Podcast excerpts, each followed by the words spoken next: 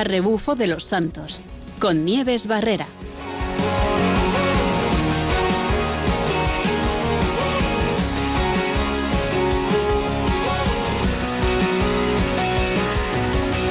Tengo mis botas puestas, mi lámpara encendida. Buenas tardes a todos. Ya es viernes y ya después de 15 días volvemos con un plan nuevo y un plan para este verano. Soldados, Hoy mm, nos ponemos las zapatillas y le vamos a dar a los pedales. Vamos a tener una ruta en bici, pero para todos los públicos. Una ruta en la que pasaremos por lugares que nos van a enseñar mucho, sobre todo de los personajes que albergan.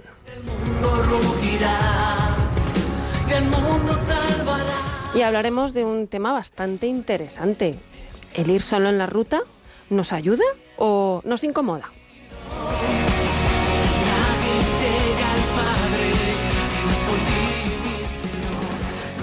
Buenas tardes a todos. Como todo, a cada 15 días volvemos otra vez para ofrecerles un plan divertido y un plan, ¿por qué no?, que nos puede ayudar a crecer en lo físico y en la fe. Y esta tarde tenemos una ruta en bici. Ya volvemos a retomar estas rutas porque, como dice la canción, las bicicletas son para el verano, ¿no? Pues sí, vamos a sacar las bicis. Y vamos a empezar con una ruta que no es demasiado larga, que no es demasiado complicada, porque, bueno, algunos estamos un poquito atascados y, bueno, no viene mal empezar a pedalear poquito a poco para luego, ya un poquito más avanzado el verano, haremos rutas mucho más largas. Se trata de una ruta que pasa por Villanueva del Pardillo. Y me gustaría comenzar, porque uno de, de los lugares que vamos a visitar tiene eh, una oración específica, como siempre visitamos lugares de donde nos encontramos santos, devociones de la Virgen, etcétera, etcétera. Y a ver si alguno de los oyentes reconoce esta, esta oración. Dice así, Salve patrona del pueblo, Señora del Soto Madre, refugio de los que sufren, alegría del que canta, es la mujer más bonita y además es pardillana. Así te cantan los vecinos de este pueblo, en esta ermita tan blanca. El viento silba más fuerte. Cuando cantan a la señora Villanueva está contenta, porque tiene la esperanza en sus brazos a ese niño que nos alegra el alma. Así te cantan los vecinos de este pueblo en esta ermita tan blanca. Esta salve te cantamos, reina de los pardillanos, estrella de anochecido, lucero de la mañana, refugio de arrepentido y paz tenga en mi casa. Así te cantan los vecinos de este pueblo en esta ermita tan blanca. Al salir por la mañana, cantan todos los jilgueros a la puerta de tu casa. Qué bonita salve, la salve pardillana. Pues sí, sí. Esta salve la rezan em, cada, sobre todo en las fiestas que hablaremos de cuando son las fiestas de esta ermita que nos hemos encontrado. Pero vamos a contar, es la ermita de Nuestra Señora la Virgen del Soto. Pero vamos a contar cómo podemos llegar hasta allí. Y para eso tenemos con nosotros a nuestro colaborador favorito, a Rafael Sánchez. Buenas tardes, Rafa. Muy buenas tardes, Nieves, ¿qué tal? Bien, ¿estás dispuesto ya a comenzar el verano pedaleando? Pues claro que sí, en esas estamos ahora mismo. Bueno, y pues cuéntanos, porque vamos a empezar a, a ver cómo podemos hacer esta ruta, que hasta- cómo podemos llegar a, eh, por esta zona y, y cuéntanos para empezar a, como he dicho antes, a desengrasar y a, y a comenzar otra vez a pedalear. Vamos allá. Eso es. Bueno, el recorrido de hoy, como has dicho, pues eh, nos lleva a la ermita que, que se encuentra en el término municipal de Villanueva del Pardillo, en Madrid.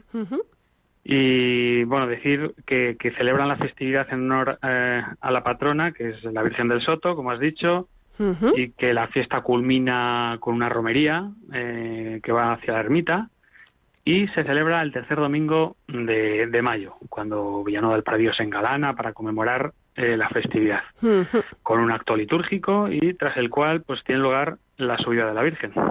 Sí. Y bueno, pues nos ponemos con el recorrido que hemos elegido hoy, que nos lleva a esta ermita. Bueno, se trata de un lugar donde hay, eh, hay muchos cruces de caminos y, y- y la verdad es que hay numerosas rutas, ¿no? Nosotros hemos elegido Sí. una.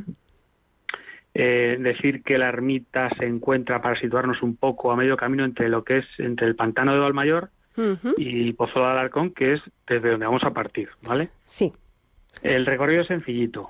Eh, son 20 kilómetros con 400 metros de desnivel, una dificultad yo creo que moderada y para bicicleteros de, de fin de semana es facilita. Para bicicleteros de fin de semana, es decir, para todos los públicos, podemos decir que es. Bueno, para todo el que le gusta coger la bici el fin de semana sin grandes pretensiones, pero que, que hace ejercicio de forma más o menos eh, habitual en ese sentido, ¿no? Bien, tenemos que Pero ponernos vamos, en forma, sí. Eso es.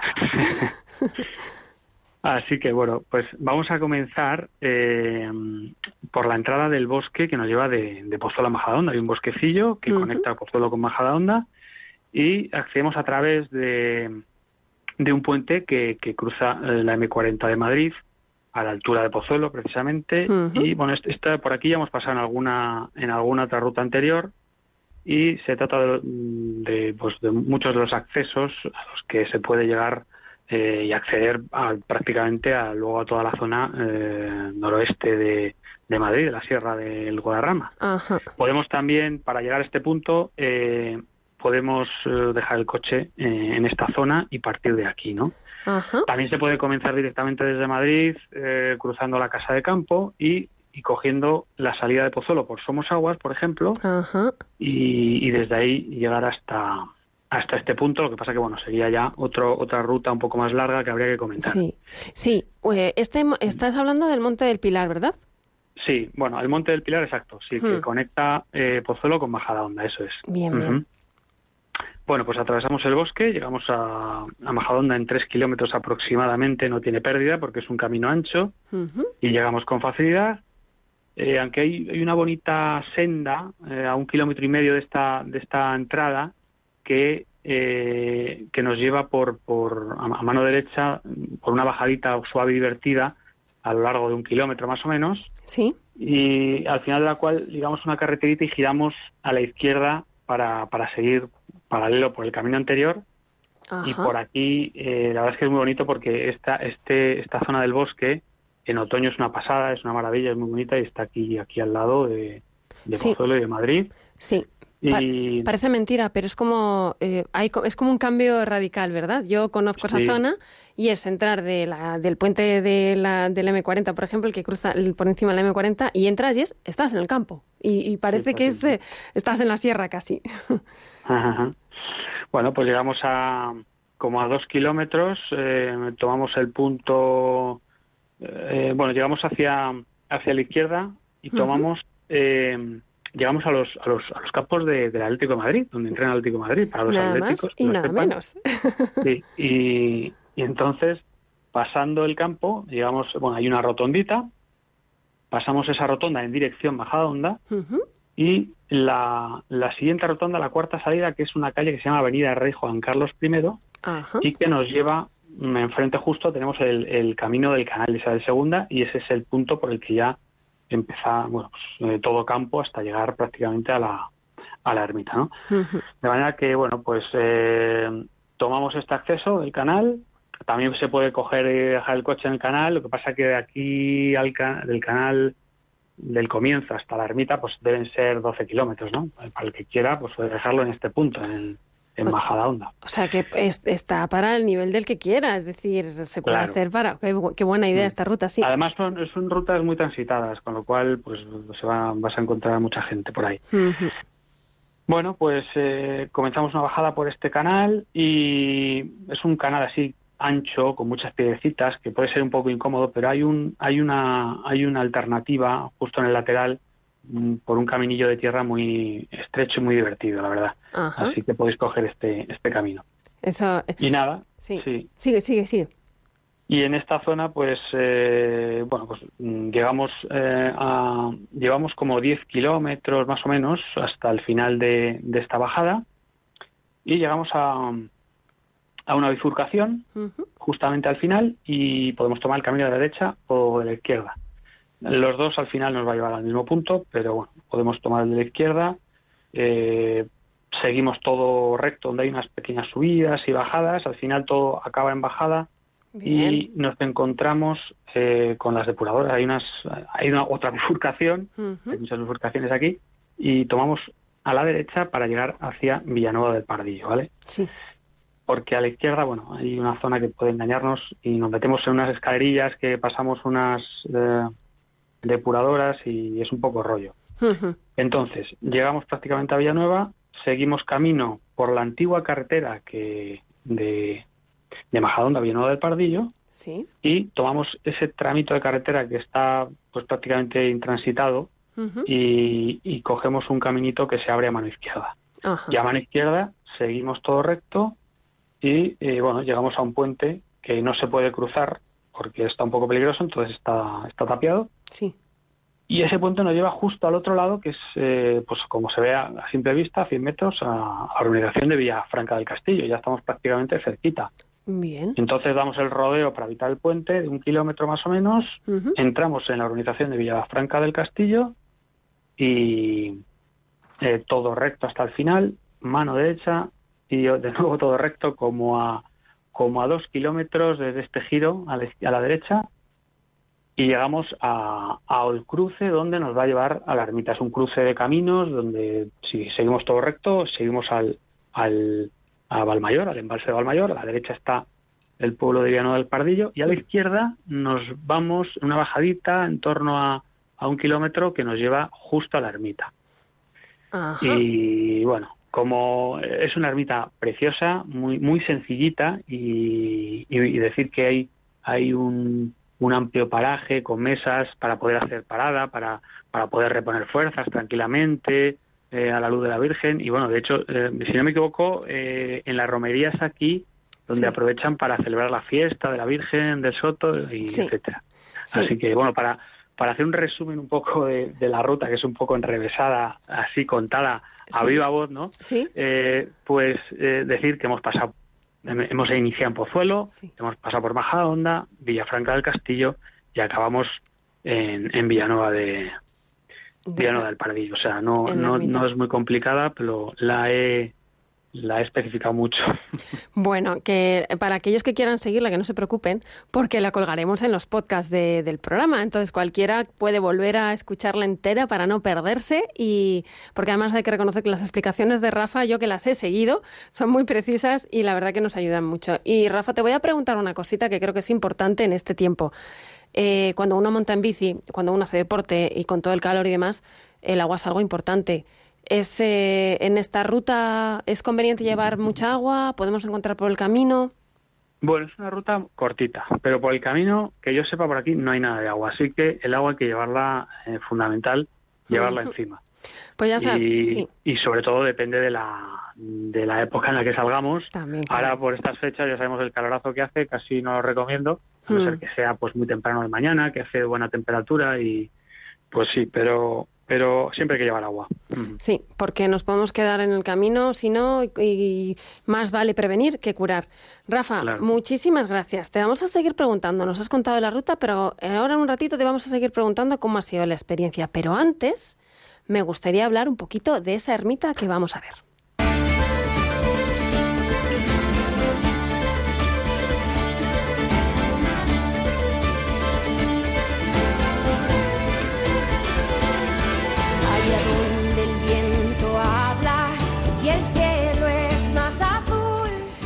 Pues sí, hemos llegado después de toda esta ruta a la ermita de Nuestra Señora la Virgen del Soto. Y pues para saber un poquito cómo, cómo, en qué consiste esta devoción, de dónde sale todo esto, pues hablamos en su momento con la hermana mayor de la hermandad de Nuestra Señora de la Virgen del Soto. Ella es María Verónica Garrido y nos contó un poquito lo que es la, la historia, algunos detalles que me parece interesante que sepan, ¿no? Lo primero es que, eh, bueno, la advocación es la Virgen del Soto, pues por el lugar en el que está emplazado, porque es como, como eh, hace, hace honor al, al sitio donde está, ¿no? Es una zona preciosa, es una ermita, eh, pues como bien ha dicho Rafa, con un lugar para, para descansar y demás. Es como que uno llega después de toda esta caminata y la Virgen nos espera y bueno, había por ahí incluso eh, hasta hay eh, fuentes, etcétera, etcétera, o sea que es como llegar al paraíso, como quien dice, ¿no? Bueno, pues esta, esta ermita y esta advocación es muy joven. Es una, esta devoción popular tiene 27 años, surgió hace muy poquito. Y surgió pues de, de la inquietud de una serie de personas que querían pues tener una devoción mayor a la Virgen. Y de hecho esta ermita la construyó la gente del pueblo, que me parece súper bonito, que ellos mismos todos los domingos, después de misa y demás, se quedaban a ayudar, pero a construir, o sea, a cargar ladrillos, a poner ladrillos, a colocar las piezas, a todo. O sea, que es una, una ermita con mucha historia y con muchísimo corazón. Eh, como bien ha dicho Rafa, la fiesta es el tercer domingo de mayo, pero todos los terceros sábados de mes rezan el rosario. Y de hecho, mañana se reza el rosario en esta ermita. Así que todo el que quiera, ¿por qué no? Puede hacer esta ruta, incluso, ¿por qué no? Ir a visitarla sin más. Y a las 7 de la tarde estarán rezando el rosario. En el sábado, Día de la Virgen, ¿por qué no? Vamos a aprovechar y cerrar un poco el día con, con esta actividad. Em, hacen una romería en la que tiene, que tiene mucha tradición y acompañan a la Virgen, ha dicho Llevan a la Virgen hasta la ermita y la acompañan bailando, cantando, se reúnen por ahí. Y además esta hermandad no se queda simplemente en, en la oración, sino que la oración la hace acción. Ellos tienen una obra de caridad, ellos recogen alimentos y van destinándolos, están a disposición de las eh, instituciones también como Cáritas, que van a ayudar al prójimo, al que más necesita, y continuamente están recogiendo y están trabajando para que todo el mundo pueda tener, pueda tener pues lo básico para vivir, una bueno, para que pueda comer dignamente, vivir dign- dignamente, etcétera. Así que qué bonito. La Virgen eh, eh, nos, mm, nos motiva a, a este tipo de acciones, ¿no? Esta devoción se convierte en acción. Así que nada, yo les invito a que todo el que quiera mañana o cualquier tercer sábado de mes, que vayamos para allá a acompañar y a rezar el rosario a la ermita de Nuestra Señora Virgen del Soto en Villanueva del Pardillo. Y bueno, Rafa, em, creo que, según te he oído alguna vez, no es el único lugar en el que hay una devoción a, a la Virgen del Soto, ¿no? Sí, sí, por supuesto. Me he podido informar de que hay varios sitios en España donde tienen devoción a esta Virgen. Por ejemplo, quiero decir que la Virgen del Soto, eh, que es además patrona de Revenga, que es eh, un bonito pueblo de Segovia, donde también celebran su romería en honor a ella. Sí. Y, y también eh, son devotos en el pueblo de Aldehuela, en Ávila, donde la Virgen del Soto goza de gran devoción desde la Edad Media, nada menos. Caray. También Nuestra Señora del Soto es patrona de, de Iruz, que es un pueblecito precioso que pertenece al municipio de Santiurce, de, de Toranzo, en Cantabria. Ujú. Está a pocos kilómetros de Torrelavega, Sí. en- al, al sur sureste, y donde está el imponente convento de San Francisco. Ajá. Y también he podido enterarme de que en Navarra pues eh, hay una, ermita a la Virgen del Soto en Caparroso, que es una ermita de una belleza impresionante por dentro. Así que bueno, pues yo creo que saludos a todos ellos. y- Sí, desde aquí un saludo especial en el día de hoy, ¿no? Yo voy a invitar a, a los oyentes a que, bueno, vamos a abrir el WhatsApp y, o- y vamos a abrir el teléfono por si alguno nos quiere contar algún lugar más que conozca en el que se dé esta devoción de la Virgen del Soto. Entonces, vamos a dar el número de teléfono eh, en directo, que es el 91 005 94 19. Y eh, repito, 91 005 94 19. Y para aquellos que nos, no les dé un poquito más de cosa llamar por teléfono, abrimos nuestro WhatsApp. El WhatsApp del programa es el 687 694999. Repito, 687 694999. Les invito a que nos digan si conocen algún lugar más en el que se dé la devoción a la Virgen del Soto y, por qué no, si alguien ha hecho esta ruta, que nos cuente su experiencia. Pues, mientras tanto, vamos a escuchar una canción porque de la mano de la Virgen siempre, siempre vamos caminando. La Virgen nos va a acompañar en el camino. Y escuché una canción muy bonita que viene a tono de nuestras rutas, de nuestro programa, de ponernos las botas y ponernos a caminar, que se llama Señora del Camino. Eh, el autor es Cristóbal Fones y se, se interpretó en la Universidad Católica de Uruguay y aquí se la ponemos. Con ese gesto tan antiguo y tan nuestro, saludamos a nuestro Dios en el nombre del Padre y del Hijo y del Espíritu Santo. Amén. Señora del camino, muéstrame la vía para llegar al Padre al lado de tu Hijo. Señora del camino, en mi oración te pido que no me dejes nunca, me siento como un niño. Dame tu luz para avanzar y en la noche oscura guíame. Hazme transparente como fue tu vientre para dar a luz la vida. Con tu hijo, Señora del camino. Muéstrame la vía para llegar al Padre, al lado de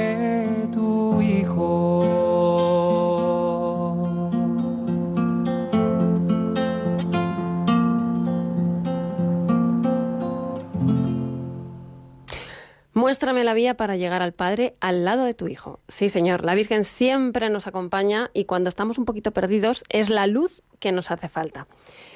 Pues además de la Virgen, vamos a hablar de otros protagonistas que tenemos en nuestro programa, porque estamos pasando por una localidad que se llama Villanueva del Pardillo y tenemos allí una parroquia que es la parroquia de San Lucas Evangelista. Como siempre hablamos de los santos que nos encontramos para aprender de ellos, ¿no?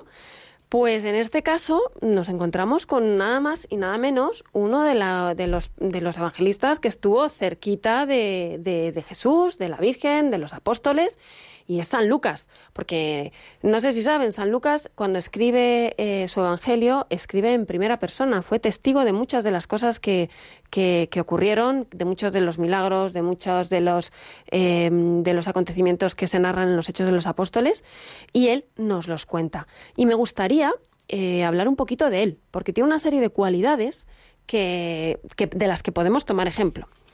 Para empezar, era, era médico, se sabe que, que era médico, ¿no? Em, em, en algunas eh, ocasiones, em, San Pablo incluso en la carta a los colosenses le define como el, el médico querido, ¿no?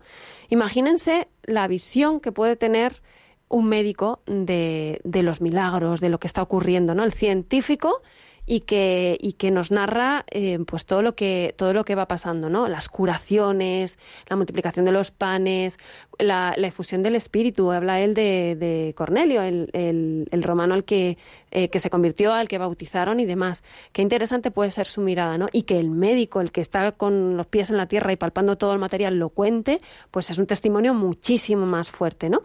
Él es el quien narra la parábola del buen samaritano. Él es el quien cita las palabras de aprecio de Jesús por la fe de la viuda de Sarepta, de Naam, el sirio, y del samaritano leproso, el único que vuelve para dar las gracias tras haber sido curado. En su Evangelio, Lucas demuestra una sensibilidad particular en lo que se refiere a la evangelización de los gentiles. Él habla a los que no son judíos, al mundo, tiene un sentimiento, eh, un, un espíritu misionero increíble, ¿no? Es un gran eh, evangelizador en ese sentido. Y estuvo al lado de Pablo siempre. Em, se pegó a él, sabía a quién pegarse, sabía a quién tenía que seguir para que le llevara hacia el Señor, ¿no? En los Hechos de los Apóstoles eh, no sabemos cómo cuál fue su conversión, ¿no? Pero podemos dedu- deducir a través de los Hechos de los Apóstoles cuando se une a Pablo. Hasta el capítulo 16, los hechos están narrados en tercera persona y de repente, inmediatamente después de la visión que tiene Pablo de un macedonio, acuérdense de que le pide que, que pase a Macedonia y los ayude, pasan a ser a primera persona del plural. Inmedi- dicen así, Inmediatamente intentamos pasar a Macedonia persuadidos de que Dios nos había llamado para evangelizarles. Bueno, pues Lucas acompaña a Pablo en el año 51 a Samotracia, Neápolis y Filipos. Estuvo siempre a su lado, ¿no? Cuando Pablo está cautivo en Roma, en el año 61, Lucas se queda también a su lado, como demuestran las cartas de Pablo a Filemón y a Timoteo.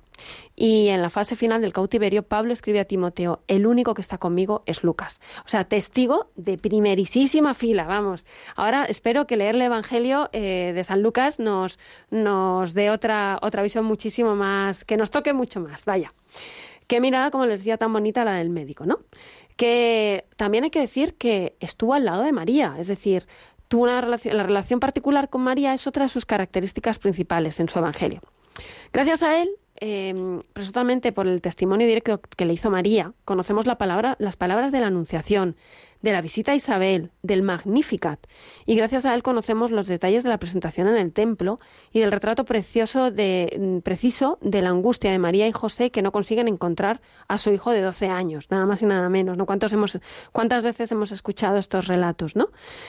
Esto se debe también a la, esta sensibilidad, este, es- es describirlo también, esta sensibilidad narrativa, descriptiva y iconográfica, eh, se debe también a la idea de que era pintor, también le llaman el evangelista artista, ¿no? Y mucha gente eh, dice que, pues eso, que él también se dedicaba a las artes. Sobre su muerte, las noticias son inciertas. Algunas fuentes hablan de martirio, otras dicen que vivió hasta una edad avanzada. La tradición más antigua narra que murió en Beocia a los 84 años después de haberse establecido en Grecia para escribir el Evangelio. En definitiva, fue fiel hasta el final, supo eh, acercarse a, a- la gente que le sabía guiar hacia el Señor, estuvo siempre con Pablo, tuvo espíritu misionero, o sea, recibió todo lo que vio y lo dio a los demás, lo contó.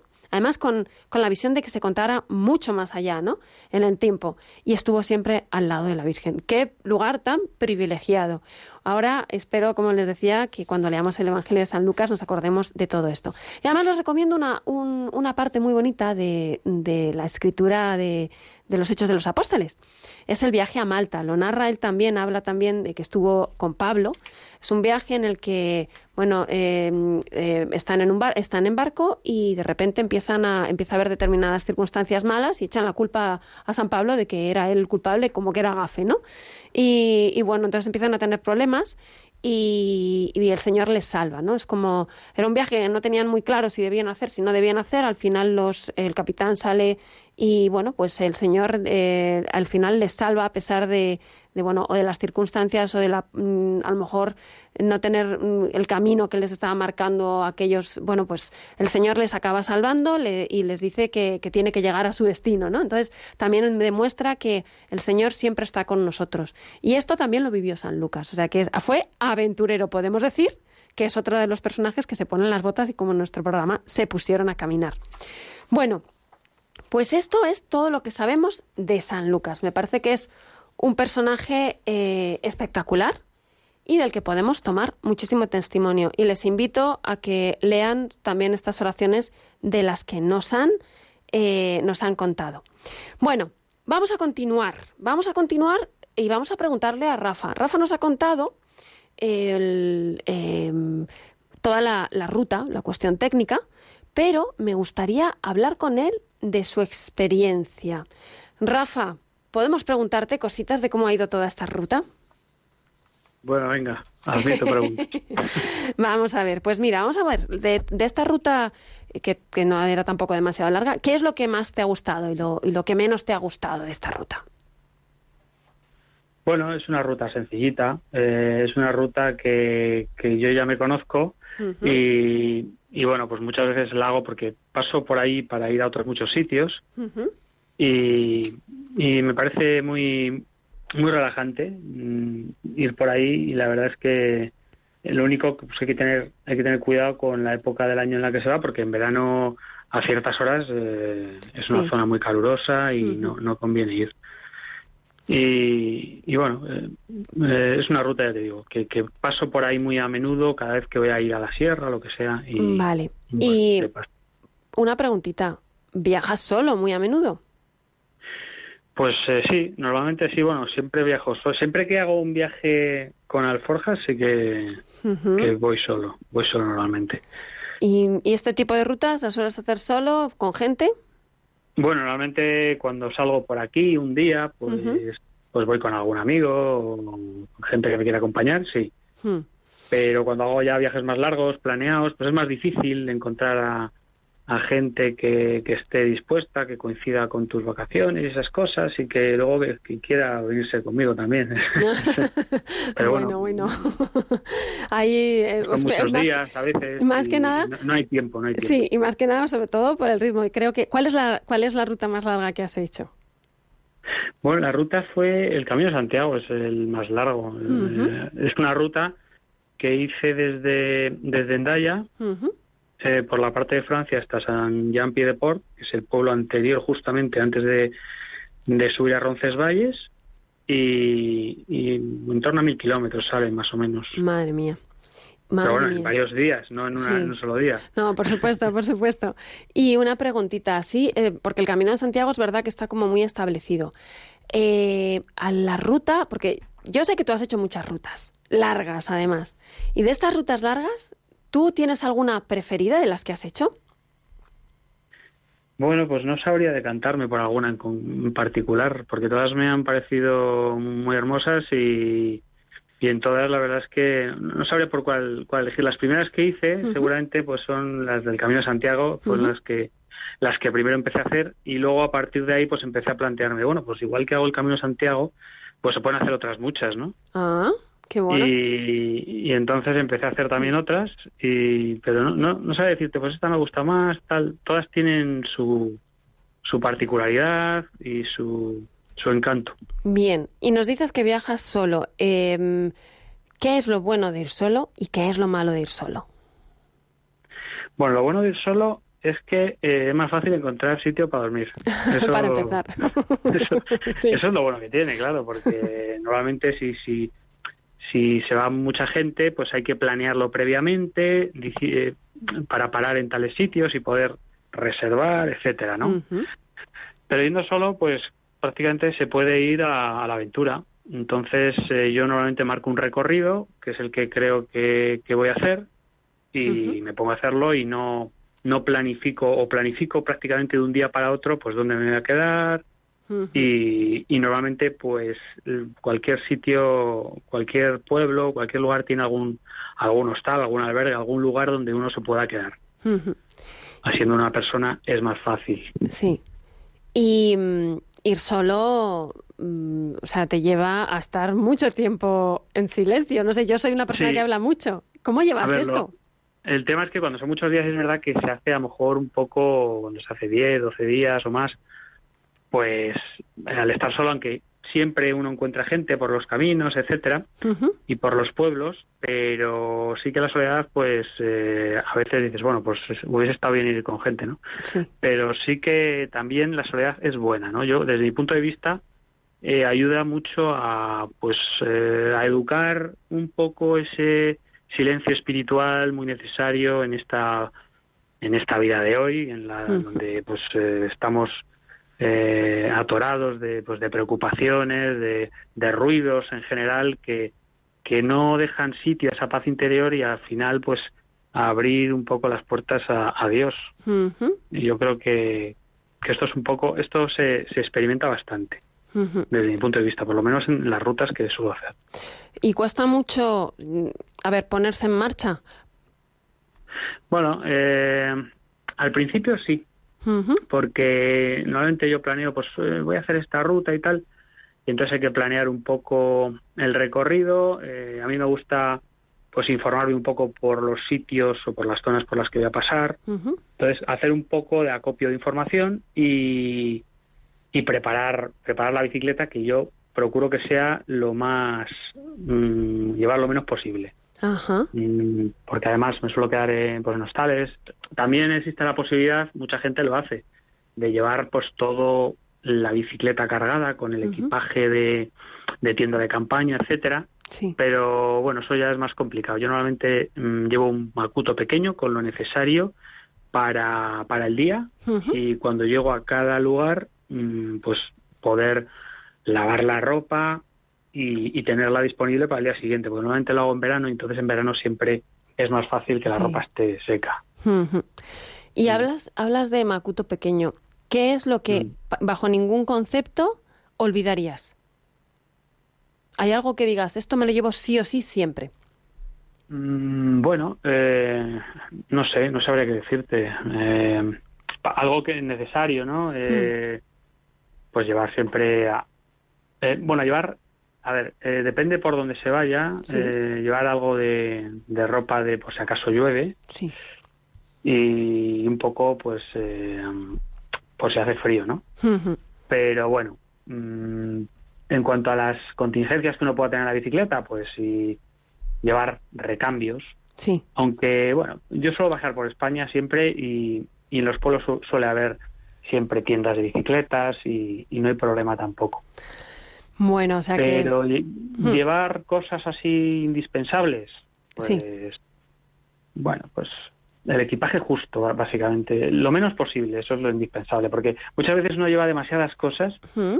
y a mí me ha pasado alguna vez, acabo el viaje y hay cosas que llevo ahí que no sé para qué las he llevado y una vez una vez tuve que dejar en un en un hotel pues una camiseta que había llevado y me sobraba y me ocupaba sitio y dije, bueno, pues la dejo ahí. Sí.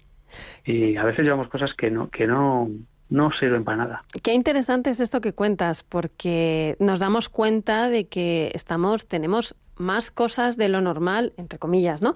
Pero que es verdad que muchas veces ponerse en camino requiere muy pocas cosas para, pero mucha apertura de, de, de- de escucha, ¿no? Es como que cuanto menos llevas, más vas a recibir, ¿no? Y esto en la vida de fe, ¿crees que, o sea, este tipo de actividades a ti te ayuda también en la vida de fe? ¿Esto lo puedes llevar a tu vida de fe?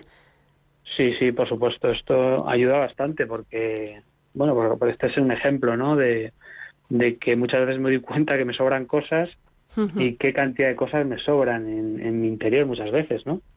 Y, y esta soledad espiritual o este silencio espiritual sirve muchas veces para, para desconectar de todo eso, dejarlo a un lado por lo menos, todos esos problemas que uno pueda tener Sí. y desprenderse un poco de, de, de uno mismo, de las cosas que, que a las que uno se apega, a las que yo me apego, por ejemplo, ¿no? Y entonces ese desprendimiento ayuda mucho más al, pues al silencio espiritual, por supuesto, y a la apertura a Dios y, y bueno, la verdad es que es una, una pequeña transformación que, que ayuda mucho a la vida espiritual, por lo menos para mí. Y esto que es tan tan interesante, porque es verdad que uno muchas veces, bueno, necesita este tiempo, también se da en cierta medida en estas rutas cortas. Sí, también, claro que sí. Hmm. Mm, ¿Te sirve como escapada para, para centrarte un poco más? Exacto. Muchas veces, pues eh, si he tenido un día pues duro de trabajo, bueno, cualquier cosa, pues eh, cojo la bicicleta, incluso la bicicleta, tengo una bicicleta de paseo y voy por ahí de paseo por el carril bici tranquilamente a, a despejarme. Bueno, yo creo que es una cosa que habrá experimentado mucha gente porque eh, la verdad es que pues eh, ayuda a desconectar un poco, ayuda a, Hmm. a encontrarse con uno mismo, digamos, y, y poner las cosas en orden, ¿no? Qué bueno, qué bueno. Rafa, una preguntita.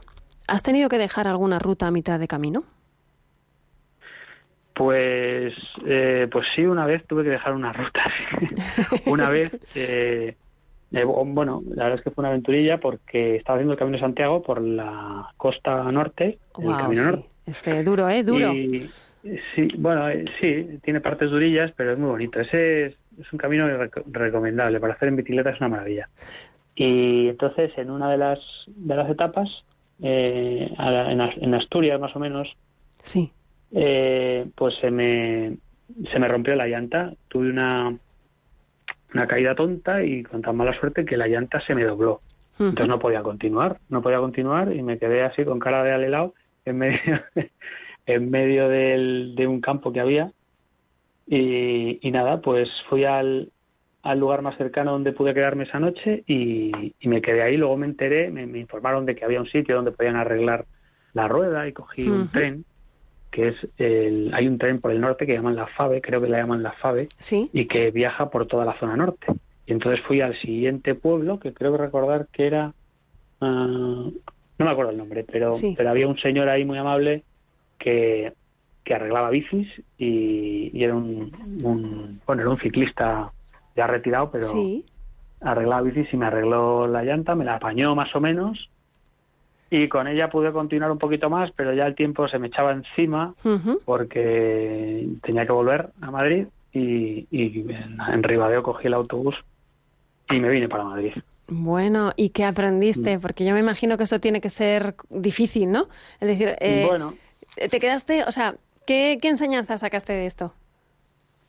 bueno, al principio pues uno se cabrea un poquito, ¿no? Porque dice, joder, es que esto no estaba, no estaba planeado. Yo había hecho mi plan para hacer esto y lo otro y esto me ha trastocado todo. Uno se enfada, pero al final, pues bueno, son son circunstancias que se pueden dar y, que hay que contar con ello y que hay que tomarlo con. Además luego resultó ser eh, el resto de la ruta muy divertida y muy, pues bueno, lo pasé bien. Y, y bueno, pues se sacan experiencias de esas, que hay que aceptar las cosas, tener un poco de, de Humildad. paciencia, de humildad, exacto, eso es, lo, eso es muy importante, y acoger las cosas como vengan y estar contento, porque al final luego, pues, eh, luego todo se resuelve, ¿no? Por una extraña razón, ¿eh? Pues Mm. todo se, se acaba resolviendo de una u otra forma, A mí me como parece, ocurrió aquella vez. sí, a mí me parece que esa extraña razón es el Señor que nos va cuidando poquito a poco. Sí, yo creo que también. Mm. Pues Rafa, hasta aquí. Hasta aquí tenemos que llegar ya al final del programa y nos quedamos con este silencio interior que en rea- en realidad es un diálogo con Dios y con esta última experiencia de que al final eh, las cosas Dios nos cuida y Dios nos da al final sus planes son hasta mejores que nuestros planes. Rafael Sánchez, nuestro colaborador favorito, muchísimas gracias por la ruta de hoy, por tu testimonio. También muchísimas gracias a Verónica Garrido, eh, hermana mayor de la, de la Hermandad de Nuestra Señora Virgen del Soto. Y gracias a todos los oyentes, eh, a los que esperamos dentro de 15 días y que vamos a volver a contar rutas divertidas. Seguimos invitando a todos a que si quieren mañana vayan a rezar el rosario a, a la ermita de la Virgen del Soto en Villanueva del Pardillo. Y gracias a Germán eh, García que nos está llevando los mandos y para que este programa salga a flote. Y como siempre, les dejamos con las vísceras y buena ruta.